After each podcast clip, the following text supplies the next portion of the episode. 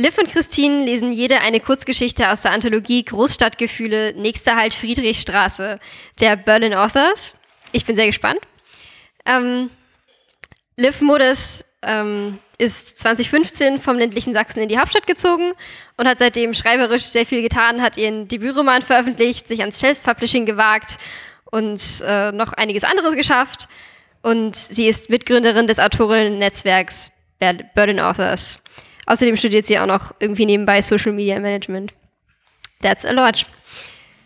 Christine Teres ähm, hat sich schon zu Schulzeiten in die japanische Sprache verliebt, ähm, hat Regionalwissenschaften Japan in Bonn studiert und arbeitet heute als Lektorin in einem Berliner Manga-Verlag, hat auch schon zwei Bücher im Self-Publishing veröffentlicht und hat dieses Thema auch äh, einfließen lassen in den Beitrag in diese Anthologie.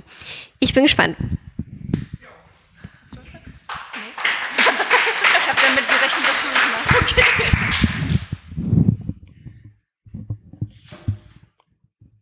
Ja, oh. okay, ähm, also ähm, ich möchte eine äh, Content-Warnung vor meinen Text stellen für toxische Beziehungen. Und meine Kurzgeschichte heißt Mädchen in gelben Kleidern. Es hätte gewittern sollen. Sie starrte in den vorbeiziehenden Sonnenschein und war wütend, weil es nicht gewitterte. In ihrem Kopf formten sich dicke Tropfen, die aus fetten Wolken quollen und gegen die Fensterscheiben klatschen wie die schlaffen Hoden alter Männer. Um ihre gelben Schuhe formten sich Pfützen. Schlamm drang in den Stoff, bis er braun und unansehnlich war. Es hatte ihm immer gefallen, wenn sie helle Farben trug. Das gelbe Kleid hatte sie nur wegen ihm gekauft. Im gleichen Farbton wie die Schuhe. Wie lange sie gebraucht hatte, um das beschissene Kleid in genau demselben beschissenen Ton zu finden. Aber damals war es ihr das wert gewesen. Damals war es okay gewesen, wenn die Sonne geschienen hatte. Damals war erst ein paar Tage her. Jetzt würde sie am liebsten kotzen. All die Wut auf ihn rauskotzen, auf ihn und seine dummen Erwartungen, mit denen er sie hatte zurechtschneiden wollen, bis sie blutig und kaputt in seine Hemdstasche passte. Sie hätte gern auch die ganzen blöden Erdnüsse rausgekotzt, die sie zusammen mit ihrem Frust in sich reingestopft hatte. Hätte ihr Zorn eine Erdnussallergie gehabt, wäre er erbärmlich daran verreckt. Sie stellte ihn sich vor, röchelnd am Boden, blau angelaufen, mit schwammigen Lippen und hervorquellenden Augen. Eine gute Vorstellung. Zu gut. Sie vertrieb sie. Sie war ein Mädchen in einem gelben Kleid. Mädchen in gelben Kleidern hatten solche Gedanken nicht. Auch deswegen hatte es ihm so gefallen. Der Stoff kratzte auf ihrer Haut und versuchte, sie zwischen seinen Fasern aufzureiben, während er sie höhnisch auslachte. Wem wollte sie hier eigentlich etwas beweisen? Ihm oder sich selbst? Und wer hatte gewonnen, jetzt wo sie das Kleid trug, obwohl er längst weg war? Die Bahn hielt und sie stieg aus. An dem Schild, das die möglichen Fahrtrichtungen ab Friedrichstraße anzeigte, klebte ein Sticker eine Sonne mit einem lachenden Kindergesicht. Sie riss ihn ab und zerknüllte ihn. Kurz zögerte sie, und für einen Moment schien es, als könnte etwas anders werden. Aber dann ging sie doch über den Bahnsteig und warf das Knäuel vorschriftsmäßig in den Papierkorb. Denn sie war ein Mädchen in einem gelben Kleid.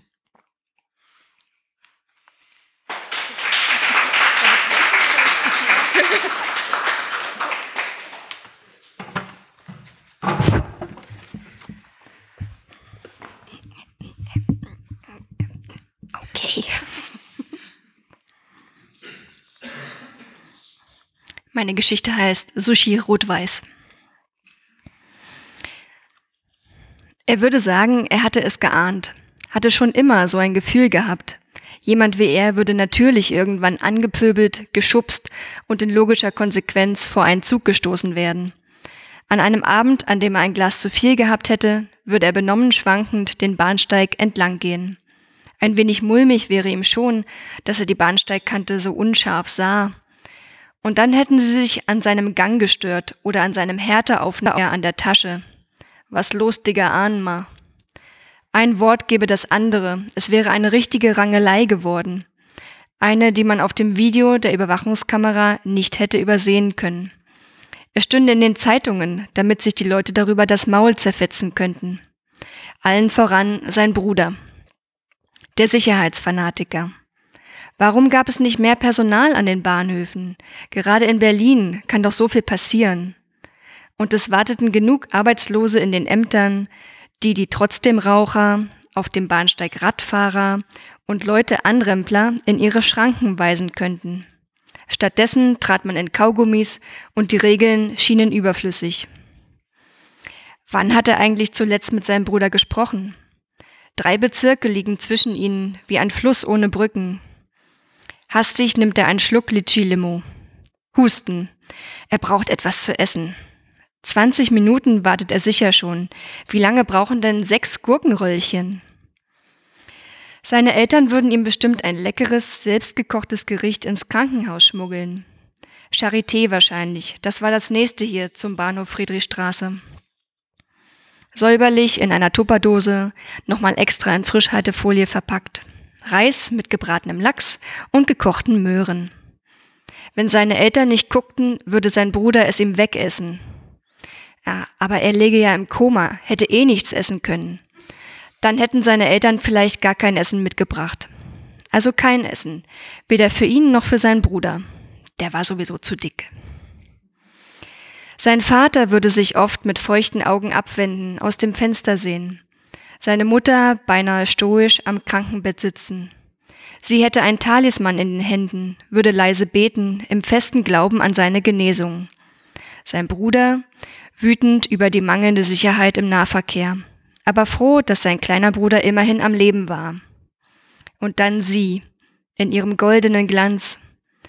Die Krankenschwestern würden sie für seine Freundin halten. Immerhin hatte sie ihn in letzter Sekunde von den Gleisen geholt und mit Hilfe von Passanten zurück auf die Bahnsteigkante gewuchtet. Ihre blonden Haare schmiegten sich angstschweißgetränkt an ihre Wangen, als sie neben ihm im Rettungswagen saß.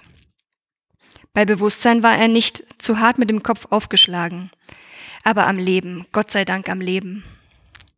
Sie hielt seine Hand und er fühlte sich lebendiger als je zuvor. Sie hielt sie auch noch, als er längst auf der Station lag und seine Eltern herbeieilten. Schon oft hatte er ihnen von irgendeiner Freundin erzählt, zur Besänftigung, aber getroffen hatten sie sie noch nie, natürlich nicht. Dass nun ausgerechnet sie es sein sollte, machte ihn glücklich. Lautlos drängten jetzt die Vorwürfe seines Bruders an sein Koma-Hirn. Blond? Ich bitte dich. Wem willst du was vormachen? Deine Freundinnen waren bisher alles, aber nie, niemals blond. Du hast blonde Frauen. Wie gern würde er ihm widersprechen. Diese Frau ist das schönste und liebenswürdigste Geschöpf, das ihm in der Hauptstadt je begegnet ist und sie hätte ihm das Leben gerettet. Das müsste doch wohl ausreichen, um seinem Bruder ein wenig Sympathie abzuringen. Vielleicht wäre er aber auch nur eifersüchtig. Ja, der Gedanke gefällt ihm, sein großer Bruder eifersüchtig. Du musst zu uns zum Essen kommen. Du gehörst doch zur Familie, beschloss sein Vater. Was? Aber das geht nicht. Ich hab doch. Ihre Stimme zitterte. Doch, das geht schon, keine Sorge. Wir wollen dich gerne kennenlernen und du musst uns nochmal erzählen, wie das genau passiert ist. Papa, bedrängen Sie doch nicht so. Guck doch mal. Sein Bruder setzte hinterlistig zum Schlag gegen sie an. Sie steht unter Schock und macht sich bestimmt große Sorgen um ihren Freund. Für einen kurzen Moment verengten sich ihre Augen zu Schlitzen. Dann wandte sie sich der offenen Zimmertür zu. Ich bin nicht, ich meine, ich sollte jetzt wirklich gehen, tut mir leid. Ihre langen Schritte halten den Flur entlang, bis die Etagentür ins Schloss fiel. Eins zu null für seinen Bruder. Wie die Geschichte weitergeht und noch 16 weitere Kurzgeschichten von anderen Berlin Authors könnt ihr in unserer Anthologie in zwei Wochen nachlesen. Vielen Dank.